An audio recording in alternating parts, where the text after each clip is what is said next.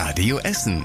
Der Tag in fünf Minuten. Am Donnerstag, den 14. September. Ich bin Christian Barnier. Guten Abend. Und jetzt bekommt ihr in fünf Minuten alle wichtigen Infos von heute aus unserer Stadt. Und da starten wir mit dem lautesten Moment des Tages.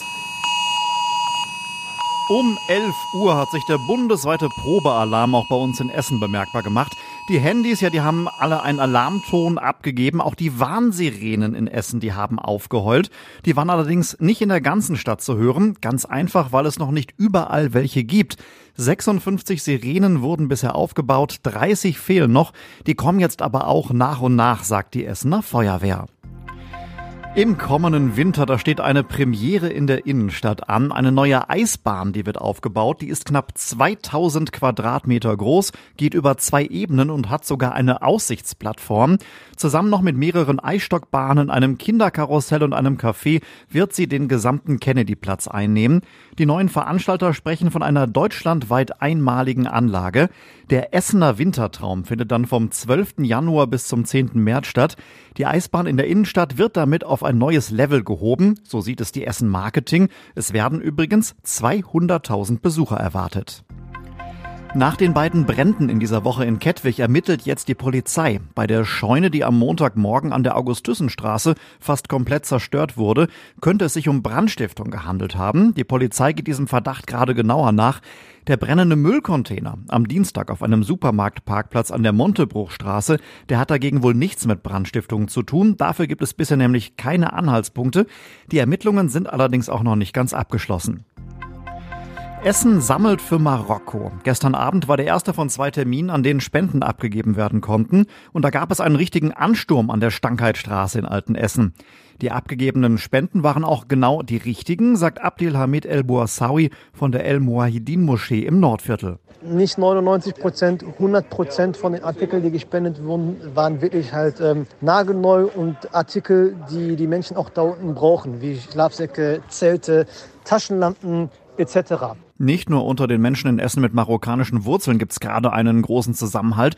Es waren auch viele Menschen da gestern Abend, die mit Marokko sonst überhaupt nichts zu tun haben. Am Freitagabend gibt es noch eine zweite Sammelaktion beim Fußballverein Bader SV in Altenessen und danach wollen einige Mitglieder die Spenden dann selber nach Marokko fahren.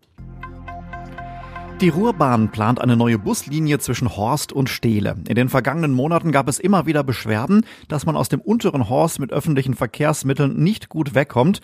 Eine Buslinie wurde eingestellt vor ein paar Jahren. Die S-Bahn, die fährt vielen Anwohnern zu unzuverlässig. Die neue Buslinie, die soll jetzt stündlich die S-Bahnhöfe in Horst und Steele miteinander verbinden. Der Start ist für den Dezember geplant. Die Ruhrbahn wird dann ein halbes Jahr lang testen, ob die neue Linie auch genutzt wird.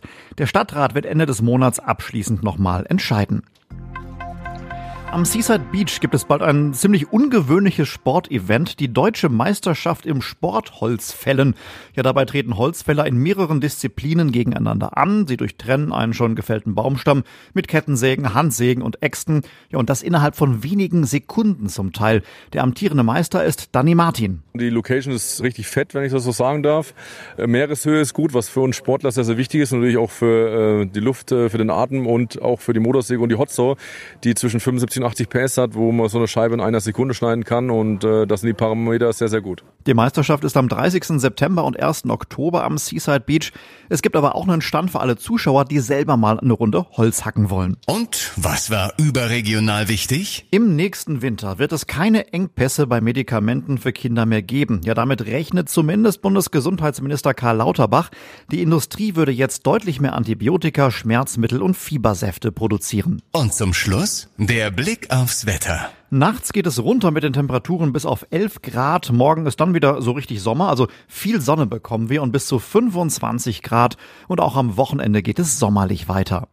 Soweit die Meldungen aus Essen für heute. Danke fürs Zuhören und euch einen schönen Abend. Das war der Tag in fünf Minuten. Diesen und alle weiteren Radio Essen Podcasts findet ihr auf radioessen.de und überall da, wo es Podcasts gibt.